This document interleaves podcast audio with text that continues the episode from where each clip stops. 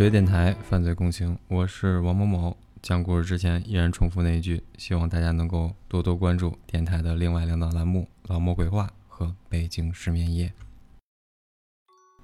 在所有人的认知中，白衣天使是医生的代名词，他们救死扶伤，挽救病人的健康与生命。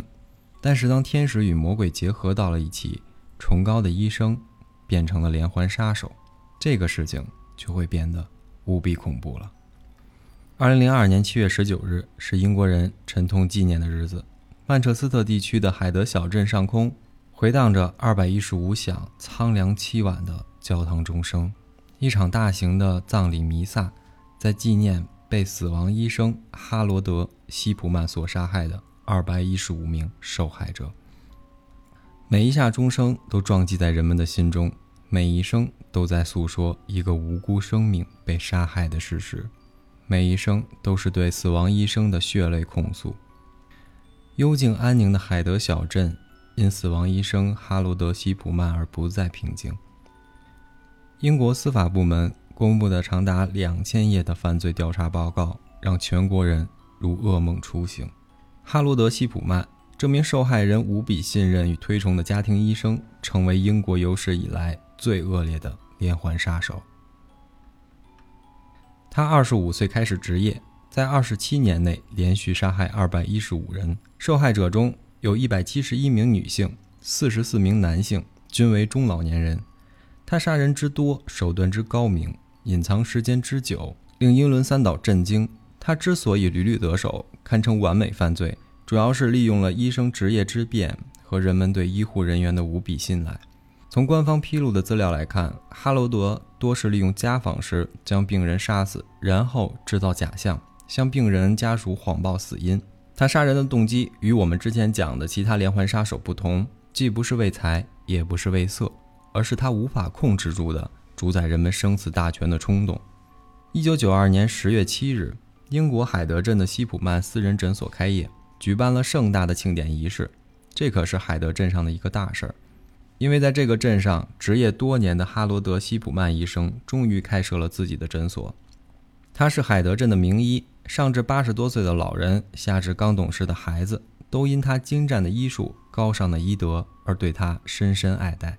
无数的小镇居民涌到位于市场街的这个新诊所庆祝，当地的媒体也赶来采访报道。细心的记者给哈罗德医生和他最小的病人与年龄最大的病人还拍摄了合影。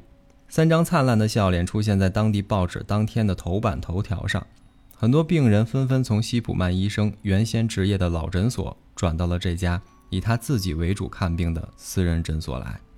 讲到这里，大家可能会有点疑问：有病不是应该去医院吗？为什么要去一个医生的私人诊所呢？那我们就简单介绍一下英国的医疗体制。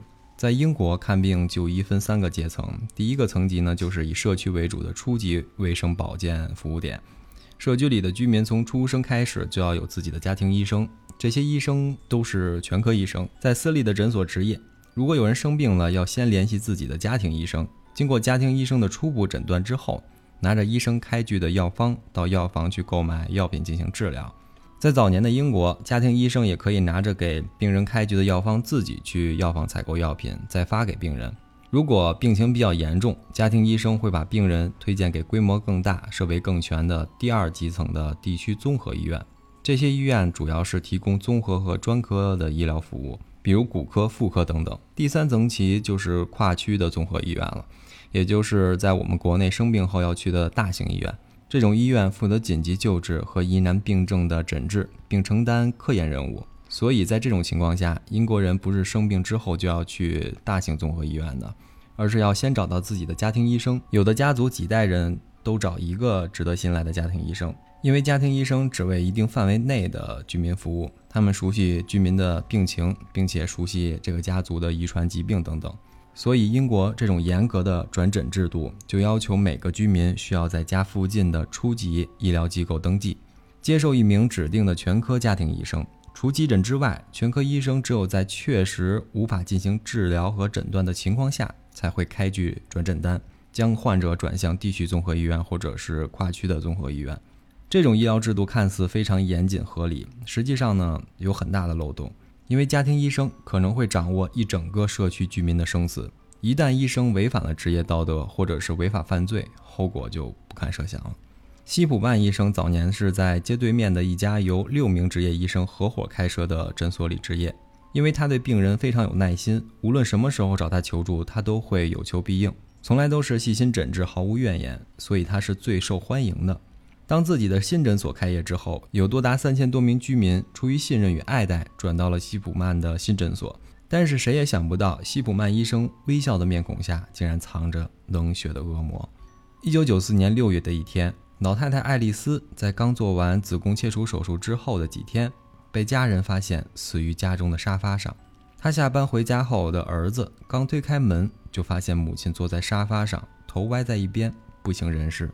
他马上摇动母亲的身体，但是已经晚了，爱丽丝的身体已经冰冷了。儿子刚要拿起电话给家人们通报，忽然看到客厅壁橱上有一封手写信，这封信是希普曼医生写的。内容是他下午接到爱丽丝的电话，说自己不舒服，但是刚来不久，爱丽丝就停止了呼吸。他没有爱丽丝家人的电话，所以留下了自己的电话，等待联系。爱丽丝的儿子立刻致电了希普曼医生，西普曼无比悲痛地说：“他尽力了，但是他也无法挽回爱丽丝的生命。他可以连夜开死亡证明，让殡仪馆的人将爱丽丝的遗体拉走并火化。”悲痛万分的爱丽丝家人没有丝毫的怀疑。为母亲料理了后事，但是由于爱丽丝是虔诚的天主教徒，家人们并没有选择火葬，而是将她的遗体装在了棺材里，埋葬在家族的陵墓中。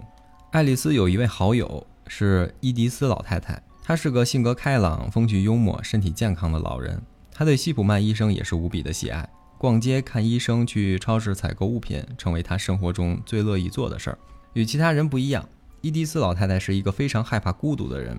当儿女不能围绕在她身边的时候，她就把经常去诊所与西普曼医生聊天当成了一种乐趣。但是西普曼医生对伊迪丝的态度往往很冷漠。这个孤独的老人并不知道西普曼早就对他厌烦已久了，还把他当做了可以聊天的对象。有时西普曼对他态度恶劣，天真的老太太还以为是当天西普曼医生太忙了，所以心情不好。一九九六年的一天，七十二岁的伊迪丝死在了西普曼医生诊所的沙发上，比他的好友爱丽丝晚走了整整两年。当西普曼给伊迪丝的家人打电话的时候，没有人相信这个早上出门还好好的老人为何下午就死在了诊所里。而西普曼医生的解释是，伊迪丝死于心脏病突发，他过胖的身材导致心脏超负荷，在很久以前就被诊断出来过。善良的家人们相信了西普曼的话，虽然他们对西普曼医生和护士没有对老人进行心肺复苏，也没有打电话叫救护车到大型的综合医院进行抢救，抱有怀疑，但西普曼医生用“来不及，老人走得很安详”一句话打消了他们的疑惑。开完死亡证明后，殡仪馆的工作人员驾驶着灵车接走了伊迪丝的遗体，并进行了火化。又过了两年，时间到了1998年。海德镇里的居民罗伊先生接到了西普曼医生的电话，让他赶紧去他的阿姨艾琳家看看。艾琳在家中突然死亡了。罗伊马上开车冲到阿姨家，但是房门是锁着的。他急切地敲门，开门的竟然是西普曼医生的太太。罗伊一眼就看到了歪倒在沙发上的姨妈，悲伤从头顶重重地砸来，让他没有细想为什么开门的不是西普曼医生本人，而是他的太太。西普曼太太安慰他说：“西普曼正在赶来的路上，他去诊所取艾琳的医疗记录了。”过了不一会儿，西普曼赶到了，他手里拿着艾琳的医疗记录，很肯定地说：“罗伊，你看这些医疗记录，上面写的很清楚，艾琳的病已经很严重了。他死于吸烟过量，因为他每天都要抽四十多根烟。这些年来，我跟他说了好多次要戒烟，他就是不听。”而实际上是西普曼只是拿着艾琳的医疗记录在罗伊面前晃了晃而已，并没有交给他仔细查看。罗伊怎么也没有想到，他整个家族都信任的家庭医生，刚才其实是在赶回诊所篡改医疗记录去了。更想不到的是，艾琳阿姨的妈妈在二十年前也是被西普曼医生杀死的。就在二十年前，艾琳姨妈有一天回家，撞见了西普曼医生在自己母亲的房间。母亲躺在床上，已经咽气了。西普曼医生慌忙解释说，他收到了老太太的电话，说自己摔倒在楼梯上，请他来帮忙。等西普曼医生赶到后，把老太太搬到床上时，老太太已经不行了。如果艾琳当时对西普曼的谎言多一点怀疑，自己在二十年后也不会命丧于魔鬼之手了。几个月后，当西普曼案发之后，罗伊回想起来当天的情况，才觉得有很多疑点，比如艾琳阿姨的手包被塞在沙发靠垫的后面，在自己家为什么要藏东西呢？艾琳的两个金戒指也消失不见了。无论如何，丧失亲人的打击让人失去了警觉。罗伊和家人也听从了西普曼的建议，将艾琳阿姨的遗体火化了。他们叫医馆的人来家中搬运尸体，但是殡仪馆的工作人员察觉到了不对劲。这段时间以来，镇上死亡的老人越来越多，与前些年相比，增长幅度大大提高了。很多人的死亡证明都是经西普曼医生之手签署的。在镇子上，没有人不爱戴西普曼。疑惑的殡仪馆工作人员并没有直接向死亡家属透露信息，而是联系上了西普曼医生先前从业的那家诊所。找到了一名名叫布斯的女医生，婉转地把想法表达了出来。布斯医生也感到了事情有些蹊跷，因为在他们诊所里，死亡证明需要两位以上的医生共同签署的。但是当西普曼自己开设诊所后，死亡证明是由他自己签署的，这样谁也不知道死者的真正死亡原因了。在和西普曼一起共事的时候，布斯就发现西普曼是一个非常敢于开猛药的人。比如说，用于止痛的杜冷丁和吗啡是被明确规定用量的，而西普曼是全诊所中使用这两种管控药品最多的医生。本来西普曼在他们的诊所里干得好好的，但是当诊所几名合伙人想要提高工作效率，将病人的就诊记录和药品处方计算机化的时候，西普曼却忽然提出了离职。他说，其他地方有大的医院要挖走他。但实际上，西普曼走后，并没有像他所说的那样跳槽，而是自己开设了诊所。与殡仪馆的人交谈之后，布斯医生心里有些忐忑，并没有把事情声张，因为西普曼的敬业精神和高超的医术一直让同行们对他很敬重。布斯医生私下里给海德镇的警方打了电话，说出了可疑之处，希望警方能够对西普曼进行调查。但是海德镇的警察也是西普曼的忠实爱戴者。他们不但自己是西普曼的病人，连家人也在西普曼的诊所看病。加上西普曼高超的谎言，警察的调查就不了了之了。就这样，小镇上没有起一点风波，因病死亡的老人数量还在不断的增加，但是并没有引起善良淳朴的居民们的警觉。直到艾琳去世后的几个月，海德镇的前镇长夫人凯瑟琳的去世，让西普曼的罪行终于浮出了水面。在自己开设诊所的六年多时间里，西普曼亲手杀死了十几个病人，而凯瑟琳就是最后一个。西普曼不但终止了他的生命，还妄图捏造遗嘱骗取他的财产。一九九八年初夏的一天，八十一岁的独居老太太凯瑟琳穿戴整洁的在家等待她的私人医生哈罗德·西普曼登门拜访。就在几天前。热心于公益的凯瑟琳在西普曼医生的诊所里签署了一份协议，答应参加一项老年人血样分析的公益计划。这一天，他做好了准备，等待西普曼医生上门采集自己的血液样本，能够给更多的老人病情分析带来帮助。西普曼医生一向准时，他拎着公文包按时到达。在像老朋友一样寒暄了一阵后，西普曼从公文包里掏出了针管和试管，耐心地替凯瑟琳完成了血液采集，然后又给凯瑟琳注射了一针营养剂。凯瑟琳想不到的是，这根本不是什么营养剂，而是一针断命毒药。她的瞳孔马上就发生了变化，还没来得及说什么，眼睛就慢慢地合上了。西普曼见到这一幕，露出了冷漠的表情。他已经对这个场景习以为常了，拎起公文包转身离开。他走的时候，恰巧被凯瑟琳的邻居看到了，这使他接下来不想承认也不行。这天下午，本来就和凯瑟琳约好了在关注老年人的俱乐部里做活动的老朋友们，一直等不到他的出现。一向信守承诺的他，迟到了，怎么连个电话也不打来呢？电话打过去也没有人接，于是大家就开始坐不住了。驱车赶到了凯瑟琳家里，大家下车后发现花园的门敞开着，房门并没有锁。当朋友们推开门时，发现凯瑟琳坐在背对着窗户的沙发上，已经咽气了。老人们立刻给西普曼医生打电话。西普曼再次来到了凯瑟琳家里，简单的检查了一下，西普曼就告诉人们，凯瑟琳已经死亡了，没有抢救的必要了。然后通知他的儿女回来料理后事。惊愕之中的老友们慌忙地拨通了凯瑟琳的女儿安吉拉的电话。安吉拉是一名律师，当时正在律师事务所里上班。接到电话后，难以置信，又拨通了西普曼的电话。得到了确认后，他飞车赶到母亲的房子。那时，西普曼医生已经走了，返回诊所开具死亡证明去了。扑倒在母亲身边痛哭的安吉拉，怎么也不能相信，一向身体硬朗、精力旺盛的母亲，怎么能说走就走呢？第二天，安吉拉在丈夫的陪同下来到了西普曼的诊所求证死因。西普曼告诉安吉拉说，他的母亲有心脏病和胸痛的历史，悲痛而且精神恍惚的安吉拉看到死亡证明书上面写的母亲死因是因年老而自然死亡，这让他有些疑惑了。他问西普曼医生是否有必要进行尸检，西普曼称没有必要，因为在凯瑟琳去世前几个小时，他还上门采集了血样。化验表明，他的心脏病已经很严重了，随时都有猝死的风险。如果进行尸检的话，会让亲人们更加悲伤。安吉拉与丈夫认同了希普曼的观点，因为母亲也是天主教徒，所以没有进行火葬，而是直接埋在了墓地里。但是事情并没有结束，凯瑟琳的死出现了转机，也许上帝也为她的被害感到惋惜了。让西普曼接下来做出了与以往严谨缜密正好相反的愚蠢事情。在母亲葬礼的三周后，安吉拉接到了一个律师事务所的电话，一名律师称手里有凯瑟琳的遗嘱，需要与安吉拉面谈一下。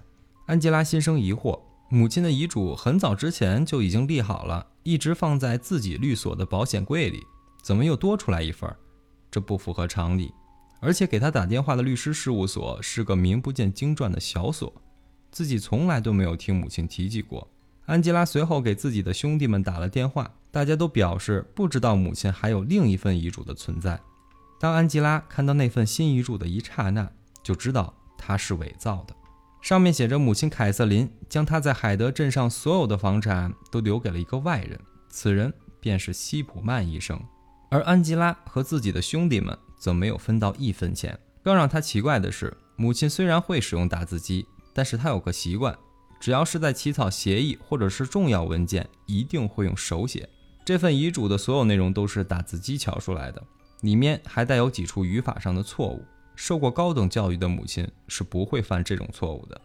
更离谱的是，遗嘱落款处的签名是伪造的，这一点他和他的兄弟们都十分的确定。母亲的签名他们太熟悉了。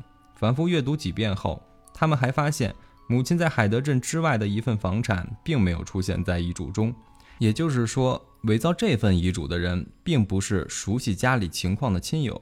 安吉拉的第一个念头就是报警，因为律师告诉他，这份遗嘱是在凯瑟琳去世当天签署的，而凯瑟琳在死亡当日只见过西普曼医生。海德镇警方接到报警后，认为此事非同小可，因为涉及遗嘱的诈骗罪能让罪犯得逞的唯一方式就是让当事人去世。联想起之前布斯医生提出的质疑，警方为此展开了一项罕见的行动，将尸体从坟墓中挖掘出来。于是，在凯瑟琳去世后的一个月，在一天晚上，警方在她的坟墓上方搭建了一个简易帐篷，开始挖掘坟墓，并且开棺验尸。就在警方给凯瑟琳的尸体做毒性测试的那一天，另外一队警察搜查了西普曼的家里和诊所。对于警察的到来，西普曼表现出了强烈的不满。他态度强硬，却又懂得克制情绪。他冷漠地对警察说：“你们不要打扰我的工作，还有病人在排队等着我呢。”警察这次却没有放过他，对他的诊所进行了仔细的搜查。当警方发现了一个老式打印机时，西普曼的眼神有些闪烁。他主动说，这台打印机是一直闲置的，凯瑟琳曾经借走过几次，但是对于凯瑟琳什么时候归还的，他却含糊不清。在西普曼的家中，警方也进行了细致的搜查，结果令人惊讶，谁也想不到一名医生的家里能如此的脏乱。有的警察甚至感觉到了脚底被地板上的污物粘住了。在杂物堆积如山的房子里，警察搜到了藏在柜子深处大量的珠宝首饰，并且都是老年人喜欢佩戴的款式，还搜出了一些吗啡。在车库的杂物堆里，警察还搜到了一部分西普曼病人的治疗记录，大约有一百五十份，里面很多病人的名字后面被画了红叉，写了“死亡”两个字。警察们意识到这个案子好像越来越可怕了，也许这只是邪恶罪行的冰山一角。几天后，凯瑟琳尸体的检测样本出来了，法医告诉警察，凯瑟琳非正常死亡，因为在她的身体内。有大量的吗啡。一九九八年九月七日，西普曼医生因涉嫌谋杀凯瑟琳而正式被拘捕。海德小镇的居民们震惊了，他们不能想象西普曼医生竟然是杀人凶手。那些家人在毫无征兆中忽然死亡的家属们开始恐慌了，他们怀疑自己的家人也是死于西普曼之手。警方别无选择，只能加大调查力度，成立了专案小组。并将近期西普曼开具过死亡证明的人开棺验尸，海德镇人们的生活从此彻底改变了。全英国每年会有三到四起需要挖掘尸体的事件，而在1998年8月至11月，有11具尸体被挖出，全部都是在海德镇。为了避免引发人们的恐慌，也为了尊重死者。由捡尸官、警察、掘尸工人和神父组成的挖坟小组，每天早上凌晨三四点赶往墓地，依次在某块墓地上方搭建一个帐篷进行挖掘。神父在散发着浓郁尸臭和腐烂气息的帐篷里念诵悼文，一具具尸体从棺材中取出，验尸官提取组织样本送到毒性实验室进行分析，尸体则再次下葬掩埋。不出所料，所有的尸体中都有足以致死含量的吗啡，但是尸体内的吗啡还不能足以定罪，警方需要更多的证据。审讯的过程并不顺利，西普曼拒绝交代任何罪行，他坚称自己是无辜的，说那些体内含有吗啡的死者是之前就有吸毒的经历。但法医化验过死者头发，证明他们都没有吸毒史。吗啡对瘾君子来说是一种毒品，在医疗上则是一种止疼药品。药效是杜冷丁的几十倍，在所有国家都属于严格管制的药品。药店只能通过医生的处方才能提供一定剂量的吗啡。在警方看来，吗啡的来源是一个关键的证据。警方开始排查海德镇上各个药房的吗啡进出情况，发现西普曼诊所旁边的药房是对外提供吗啡最多的地方。西普曼会定期拿着处方替自己的患者到药房里取走吗啡。而警方通过联系这些患者，发现很多人的病根本不需要用吗啡治疗，也从来没有使用过吗啡。那这些吗啡又到哪里去了呢？结果已经不言而喻了。除了用在被害人的身上，还有一部分就是藏在西普曼家里的那些藏匿吗啡的行为终于被曝光了，而这也成为了他谋杀病人的铁证。同时，警方还怀疑西普曼篡改过病人的医疗记录，对他的电脑进行了仔细的分析。在此之前，堪称完美犯罪的西普曼没想到，电脑硬盘存储了他每一次修改病历的全部记录。连续杀人二十多年，一向对自己很自信的医生，竟然败在了不懂的电脑上。在铁证面前，西普曼的心理防线崩塌了，在牢中痛哭流涕，与往日自信、严谨甚至高傲的姿态完全相反。警方不得已请来了心理医生，对西普曼的心理状况进行评估，以确保。他能够继续接受审讯。心理医生在见完西普曼后，对警方表示一切都 OK。西普曼很快就恢复了镇定。在与西普曼的交谈中，心理医生感到他是一个很会克制情绪的人，泰然自若，非常自信，但是控制欲很强。他是一个很聪明的人，在回答问题的时候不会回避，但给出的答案没有任何价值。心理医生几次差点被他操纵转移话题。这一切表明，西普曼可以接受警方的进一步询问了。一九九九年二月二十二日，哈罗德·西普曼医生被起诉谋杀十五名女性。在等待审判的期间，对他不利的证据越来越多。从刚入狱时的狂妄自大、执迷不悟，变得情绪越来越糟糕，降到了谷底。往日的自信在他身上也不见了。最后的审判持续了三个多月。西普曼请的豪华律师团队并没有让案件出现转机。在两千年一月三十一日。他的所有谋杀罪名以及伪造遗嘱的罪名成立。法官在庭上对西普曼一字一句地说道：“你现在终于得到了陪审团的公正裁决，我确信这个裁决的真实性。现在该是我对你犯下的邪恶罪行进行宣判的时候了。你的每个被害人都是你的病人，为了你不可告人的目的，你滥用你的医疗技术，冷酷无情地谋杀了他们。你利用了他们对你的信任，那是人们对于他们的医生的信任。我毫不怀疑。”在你为他们注射了毒针之后，他们还都会对你表示感谢。现在因为你的恶行，我判处你十五次终身监禁，并因为你伪造文件，判处你四年徒刑。当法官当庭念出十五个被害人的名字时，家属们泣不成声。凯瑟琳的女儿安吉拉说：“令人感到悲哀的是，无论怎样惩罚他，都不能让我的母亲和其他受害人起死回生。”随后，希普曼的终身监禁开始了，但是对他的调查并没有结束。英国政府在之后成立了一个公共调查委员会，彻查希普曼过往的一切经历，包括他在医学院读书期间、实习期间以及在各个诊所执业期间的详细情况。令人毛骨悚然的是，调查结果显示，在二十年来，他杀害了超过二百一十五人，从一九九七年开始到被捕。他平均每十天就要杀一个人。如果这二百一十五起谋杀案都有足够的证据，那么西普曼将会是世界第一连环杀手，活在人间的死神。调查委员会的工作还在持续，在狱中的西普曼的情绪却越来越低落。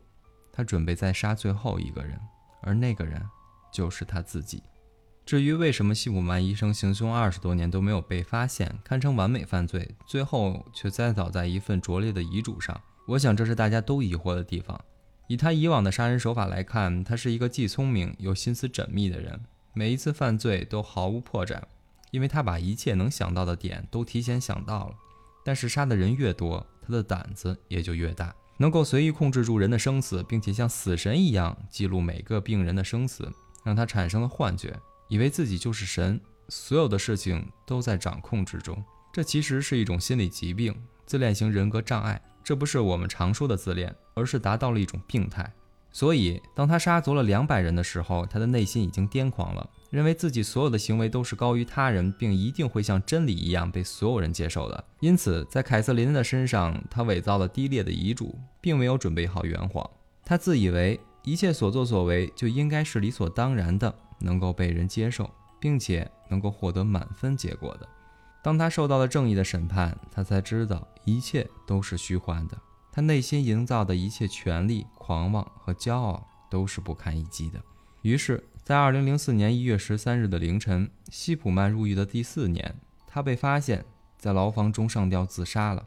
他将撕碎的床单绑成布条，系了个套环套在自己脖子上，另一端系在了窗户上。在人间的恶魔消失了，但是他留下的悲痛和灾难却不能抹去。这一生他经历过什么？究竟是什么原因让救死扶伤的医生杀人如麻，残害老年人？这个就要从他的童年讲起了。哈罗德·西普曼于1946年出生在英国的一个工人家庭，父母都是普通的工人。在三个孩子中排行老二的他，从小就聪慧过人，学习成绩非常出色，这让他的父母感到很骄傲。夫妻俩都坚信这个孩子将来一定会成才，光宗耀祖。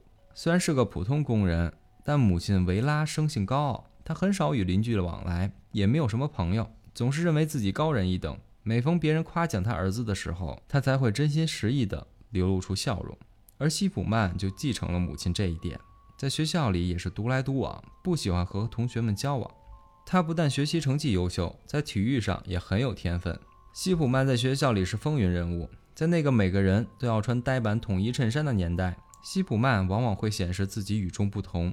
他会在衬衫外面套一件马甲来区分自己和其他男生的差别，或者是穿着鲜艳的运动服去上体育课，让他更加耀眼。老师对优秀学生的喜爱以及同学们的尊重，让西普曼越来越高傲。但是不久后，他的人生转折点就出现了。母亲维拉患上了肺癌，剧烈的疼痛让他每天生不如死。生活中唯一的期盼就是家庭医生在每天下午来给他注射吗啡。西普曼看在眼里却无能为力。他特别想快点长大，成为一名医生，带母亲脱离苦海。但是这个愿望并没有实现。一九六三年六月二十一日的下午，西普曼还没有放学回家，他的母亲就去世了。到家后，他就像被命运当头砸晕，控制不住的嘶喊，痛哭的他还是不能平静，就到马路上狂奔，一圈又一圈的发泄体力，直到筋疲力尽的那一刻，他知道事实是无法改变了。从那天起，西普曼的心灵遭受了沉重的打击。从小一帆风顺的他无法接受这个事实，以至于很长时间不能恢复心情继续上学。从此以后，他的学习成绩变得越来越差。高中毕业后，连续考了两次才考进大学。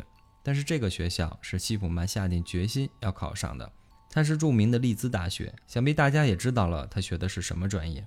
大学的充实生活让西普曼看到了更多的美好。在大二那年，他认识了一个只有十七岁的女生普莱姆。普莱姆的长相可以说并不出众，与西普曼之间也并没有太多的共同爱好。但是他对西普曼是无比的崇拜与尊敬。就这样，本来对恋爱并不热衷的西普曼接受了他。两人在一起后，西普曼很快就怀孕了。十七岁的小女儿未婚先孕，让普莱姆的妈妈非常失望。她是一名虔诚的教徒，不能接受女儿放弃大好前程，并且未婚产子。但女儿的坚持让他选择放手成全。就这样，普莱姆变成了西普曼太太，并且先后给他生了三个孩子。终其一生，普莱姆都是西普曼的追随者和拥护者。很多人相信西普曼的一切罪行，他都是知晓的，比如藏在家里的珠宝首饰，在艾琳家为西普曼做掩护等等。从医学院毕业后，西普曼先是到了一家综合的大型医院工作，在工作期间，他努力、上进、专业且勤奋，得到了同事和患者的一致认可。他拼命的工作，除了需要快速从一个初级医生提高等级，从而赚取更多的钱来养活妻儿。更是为了获得所有人的认可，只有他成为了一名被信任的医生，他才能有可能实施他掩埋已久的报复计划。那就是他十七岁时认定的一个事实：他的母亲是因为被医生注射过量的吗啡而提早离世的。这让他的心中产生了仇恨。他要报复社会，报复那些家庭美满、身体健康的老人。他要让更多的人为他母亲的死陪葬。在他二十五岁时，刚在医院有所成就，就已经开始了杀人行动。根据后来西普曼案调查委员会提供的资料显示，他在这家医院工作四年期间，一共参与了一百三十二位病人的死亡。调查委员会怀疑，至少有二十三位病人是他杀死的，杀人方式就是吗啡注射。但是这一切被他掩饰得非常完美，没有人会想到医院里的吗啡被盗取。更没有人能够想到，一名初级医生会利用职务之便行凶杀人。与此同时，他做的另外一件事情也无人知晓。在综合医院中，高强度的工作和压力让西普曼不堪重负，加上杀人后的不安与恐惧，让他每天忐忑焦虑。在这种情况下，他开始吸毒，偷来杜冷丁给自己注射。这个行为没有被人察觉，是因为他做的很隐蔽。他会趁午休的时候躲到厕所里，在自己的指缝之间，或者是腹股沟等隐私的部位进行注射。吸毒让他很快上瘾，偷窃药品和谋杀行为愈演愈烈。他的内心已经开始扭曲，但是无人阻止。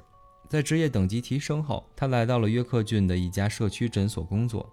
他的敬业、努力、认真，很快就得到了其他合伙人医生的认可，这让他很快得到了管制药品的控制权，也更加得到了。病人们的喜爱，疯狂的杀戮还在秘密的进行。没有人知道西普曼医生白衣天使的面孔下是恶魔的邪恶与恐怖。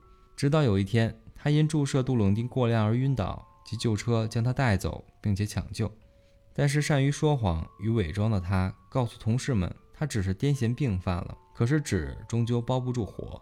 不久后，一名药剂师发现西普曼通过伪造假处方骗取杜冷丁与吗啡。而将他举报，诊所合伙人们马上要求他立刻辞职，并且将他告上了法院。本该入狱坐牢并被取消医生资格的他，却逃过了一劫。敷衍了事的法官仅仅给他开具了一张六百英镑的罚款，而并没有给他定罪。就这样，西普曼的行为也没有暴露，侥幸逃脱的他转到了海德镇上的一家社区医院。而这就是我们开篇提到的，海德镇居民的生活开始了彻底的转变。他们迎来了真正的恶魔。这件人间惨案给我们留下了太多的思考：西普曼是天生杀人狂，还是后天的客观医疗体制漏洞造就了这场连环杀人悲剧。在英国医疗体制下，还有没有像他一样草菅人命的恶魔隐秘在人间呢？十月电台犯罪共情，我是王某某，今天的故事就到这儿了，我们下期不见不散。